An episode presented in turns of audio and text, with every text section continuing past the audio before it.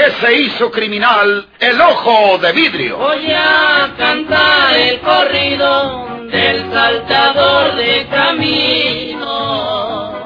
La borrascosa juventud de Porfirio Cadena. Cómo perdió uno de sus ojos y por qué tuvo que seguir la vida criminal perseguido por sus poderosos enemigos. Una nueva serie campilana del escritor norteño, Don Rosendo Ocaña.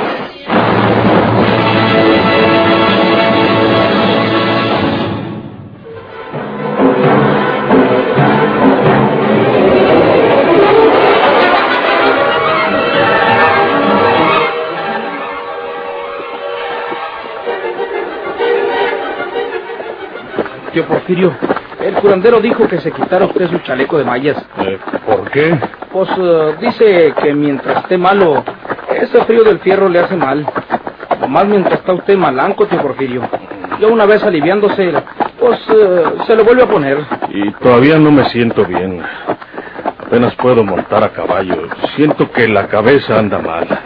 Está usted débil, tío Porfirio. No tenga ningún temor al quitarse el chaleco de mallas, tío Porfirio. Si hay algún peligro, pues eh, aquí estoy yo para defenderlo. Ancina como lo sacamos del jacal para evitar que lo quisieran balasear cuando estaba inconsciente. Tengo que agradecerles eso, Pedro. A ti también, Isabel. Y es necesario que pronto me ponga bueno porque mis enemigos están encima de mí. Yo creía que la muchacha Josefina era la que me había salvado porque en primer lugar mató a la leona que se acercaba al jacal cuando yo estaba indefenso, porque no podía ni moverme de aquel condenado rincón. Y en segundo, pues eh, yo la vi de amenazar con su pistola al curandero para que no se fuera sin curarme. Todo estaba preparado Ancina, tío Porfirio. Todo estaba planeado Ancina por el mismo don Benito Cueva, el apá de Ea. La leona no la mató Ea, la mató don Benito que andaba por ahí, aguardando la oportunidad de caerle a usted sin ningún riesgo. Pero, pero Lo que pasa, tío Porfirio, es que a usted le tienen mucho miedo sus mondados. Por eso quieren agarrarlo descuidado o dormido. Esa es la verdad. La muchacha Josefina, pues, al fin hija de Kenés, pues vino con el pretexto de que se había cuido porque su papá la quiere casar con Agustín Reyes. Pero si todo el mundo sabe que ese casamiento es un hecho y que lo acepta, tío Porfirio, ese no era más que un pretexto para venir donde estaba usted. ¿eh?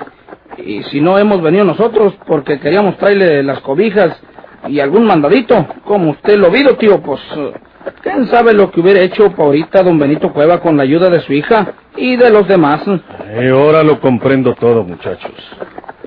Bueno, pues eh, quién sabe si el curandero tenga razón y que este fierro frío del chaleco en vallas no deje que se acabe la calentura. Eh, me lo voy a quitar, párense tantito. Aquí aguarden ustedes. Ahí detrás de ese chaparral me voy a quitar estas garras para quitarme también el chaleco en mallas. Aquí aguarden tantito. Sí, tío Porfirio. Nosotros vigilamos aquí mientras, tío.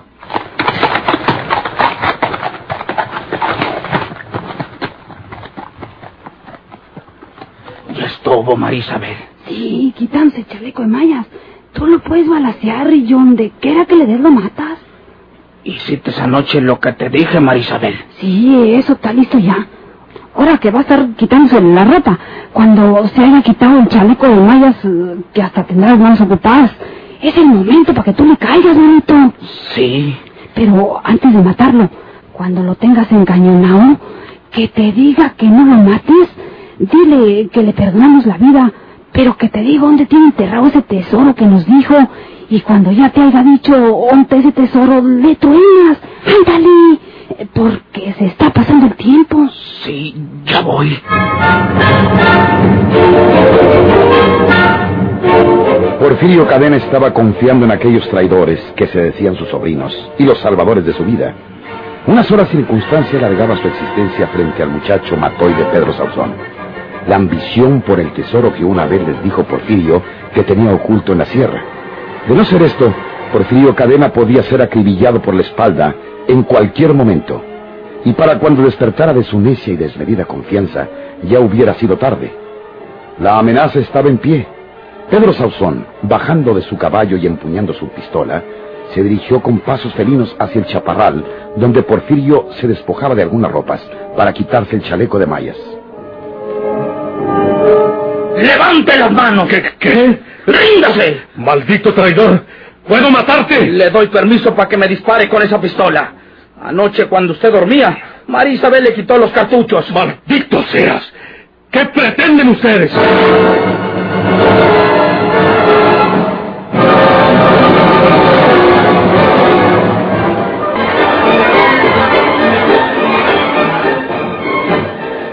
Si quiere usted salvar su vida, Porfirio Cadena, díganos el lugar exacto donde tiene enterrado el tesoro que nos dijo el otro día. Y cuando esté en nuestro poder, lo dejaremos que se vaya, con la promesa de que sea muy lejos de estas tierras. Si me niego a decirlo, par de traidores, Si se niega, se muere. Sepa que nosotros no somos ninguno sobrinos de usted. Eso se lo hicimos hacer para poderlo agarrar como lo tenemos ahora. maldita seas tú también. Y lo mejor será que nos digan está ese tesoro enterrado o se va a morir aquí mismo. No se atreverán a matarme, infelices. ¿Creye que lo vamos a dejar vivo después de esto? Eso quiere decir que me matarán de todos modos, traidores. Si nos dice dónde escondió ese tesoro, lo dejamos ir vivo. Pero nos tiene que prometer que se irá muy lejos de estas tierras. Allá, para donde andaba antes. Para San Luis o para México. Díganos dónde está ese tesoro. ¿Tiene algún mapa? No tengo nada. Solo yo conozco el lugar donde enterré ese tesoro. Y no se los diré a ustedes. ¿Quién me asegura que después de saber el sitio exacto donde está, no me asesinan para evitar mi posible venganza? Bueno, entonces, usted se está poniendo muy difícil, Porfirio Cadena. Y como no queremos que usted pueda salvarse, ya luego nos mate a nosotros, aquí se va a morir. Aunque no nos diga dónde está ese tesoro, nosotros lo buscaremos. No dispares, bandido. Mátalo, Pedro, mátalo. No, no. Yo les voy a decir el lugar donde tengo el tesoro. ¡Pues ándele! Mucho cuidado, Pedro. Que no se te acerque. No puedo señalarles el lugar exacto donde está ese dinero, apenas llevándolos yo personalmente. De otra manera, nunca darán con ese lugar. Vamos, pues. Monte su caballo y píquele por delante. Sí, sí.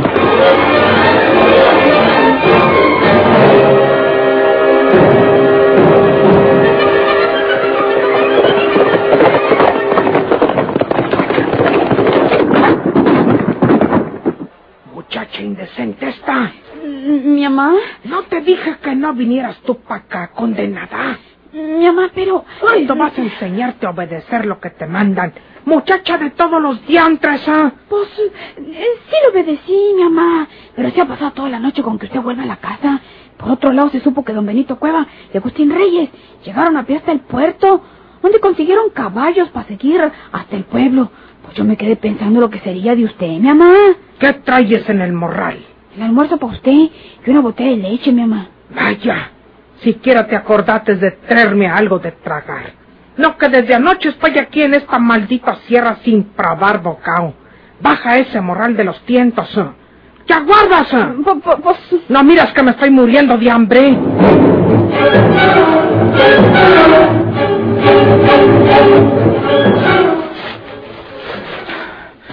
Aquí no hay ningún tesoro enterrado, Porfirio Cadena. Aquí no es. Nos estás engañando. quiere ganar tiempo para ver si se pela, ¿no? Ni yo mismo me acuerdo bien del lugar donde enterré ese dinero. Eh, tenemos que escarbar más adelante. Eh, Vamos escarbando al pie de aquel mezquite. No, Pedro. Todo lo que quieres es ganar tiempo. Ahora es un peligro de muerte para nosotros. Mátalo, mátalo, man, que no sepamos dónde tiene enterrado ese dinero. Mátalo, Pedro, mátalo. Eso es lo que voy a hacer. No, no, no, no, no es verdad, no es verdad. Eh, espérate, Pedro Sansón. Yo mismo voy a ponerme a escarbar. Yo mismo voy a dar con el tesoro. Tírale, tírale. Ahora que no tiene el chaleco de mallas, tírale para que lo mates. Cuando menos nos ganamos los cinco mil pesos de la recompensa, Porfirio Cadena. No, Pedro Sansón. No. Tírale, tírale. Aquí te mueres, Porfirio Cadena. Un momento, un momento. El dinero lo traigo aquí en mi caballo, en las cantinas de la CIA. ¿Qué?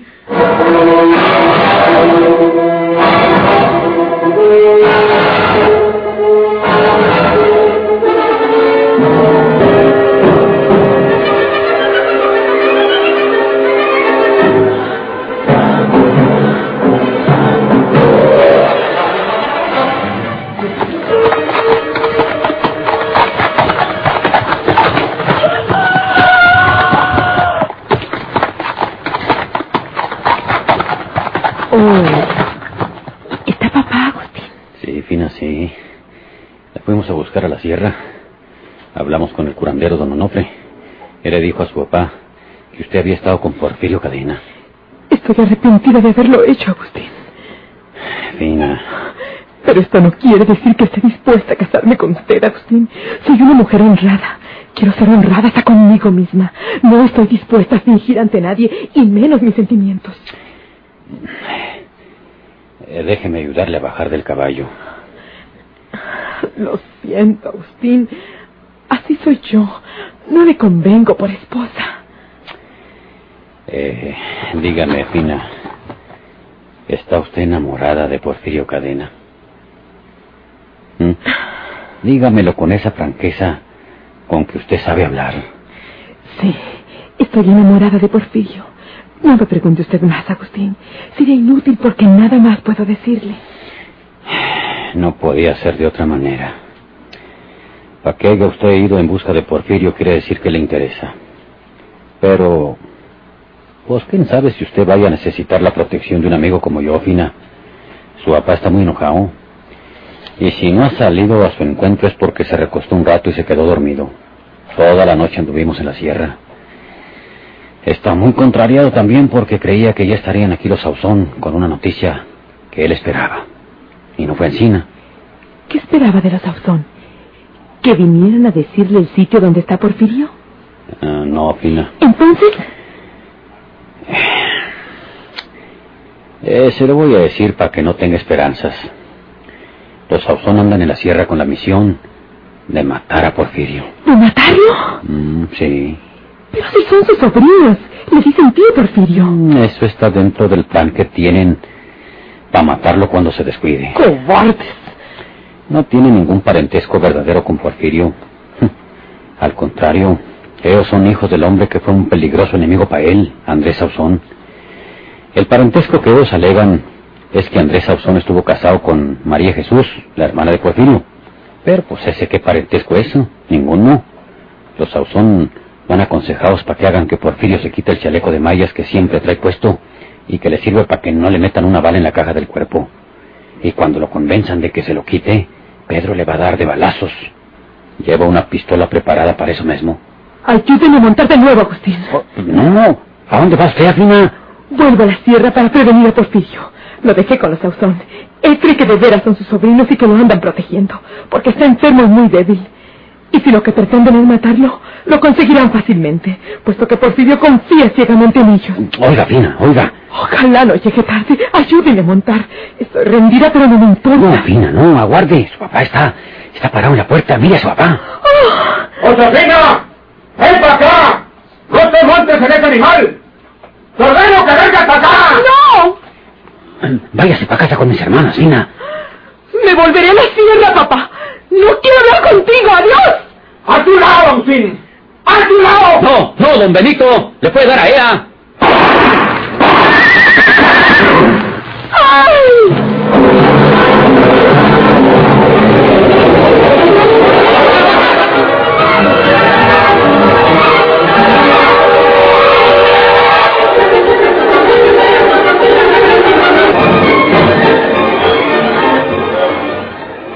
Y Ancina, como maté a tiros al caballo, te puedo matar a ti, mala hija. Hija malcriada y desobediente, que no sabes oír las órdenes de tu padre. Siempre te he obedecido, papá. Pero ahora no es una simple orden la que me das. Ahora quieres venderme a un hombre elegido por ti. ¡Cállate la boca, muchacha atrevida! Niegas que quieres que me case con Agustín Reyes porque es un hombre muy rico. ¿Y qué mal te hago con darte un marido que tenga con que darte todas las comodidades que puedas ambicionar, desdichada muchacha? ¡No me hagas Yo desatinar! soy una muchacha pobre que necesita asegurar a ese costo su porvenir. Yo no voy a referirme a la fortuna tuya, papá, porque si la quieres conservar para ti solo, quédate con ella. Pero mi madre me dejó lo que era de ella y no necesito más para valerme por mí misma toda mi vida. ¡No te mandas sola! Ya te he dicho que quiero mandar en mis sentimientos. ¡Es mejor que te calles! ¿Qué fuiste a hacer a la sierra? ¿Qué dirán todas las gentes que lo sepan? Una hija mía siguiendo hasta arriba de la sierra, un pelado bandido y asesino como Porfirio Cadena. Óyelo bien, será un pecado, será un pecado mortal si tú quieres. Pero si vuelves a buscar ese ladrón y asesino que ya debería estar muerto, te juro que voy a buscarlos y los mato a los dos. Tu conciencia te mataría a ti. ¿Quieres callarte, Josefina? Me voy a mi cuarto. Y no salgas de ahí. Te voy a encerrar en tu mismo cuarto para que no salgas.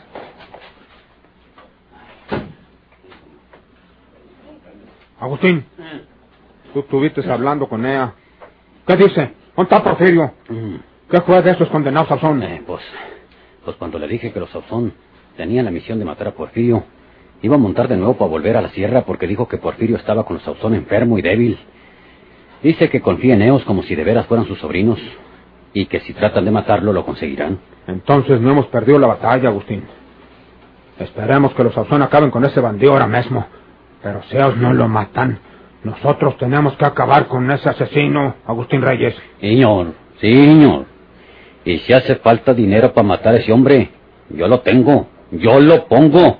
Yo doy el que se necesite. Así hablan los hombres, Agustín Reyes.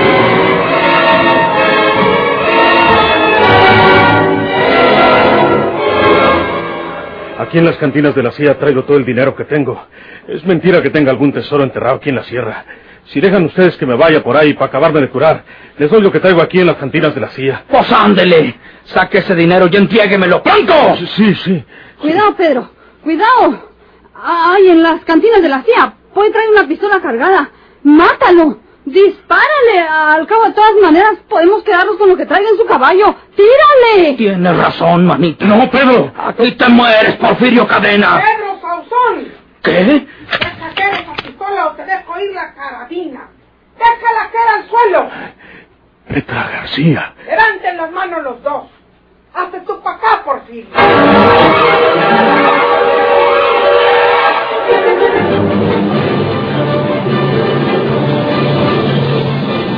¿Por qué se hizo criminal el ojo de vidrio?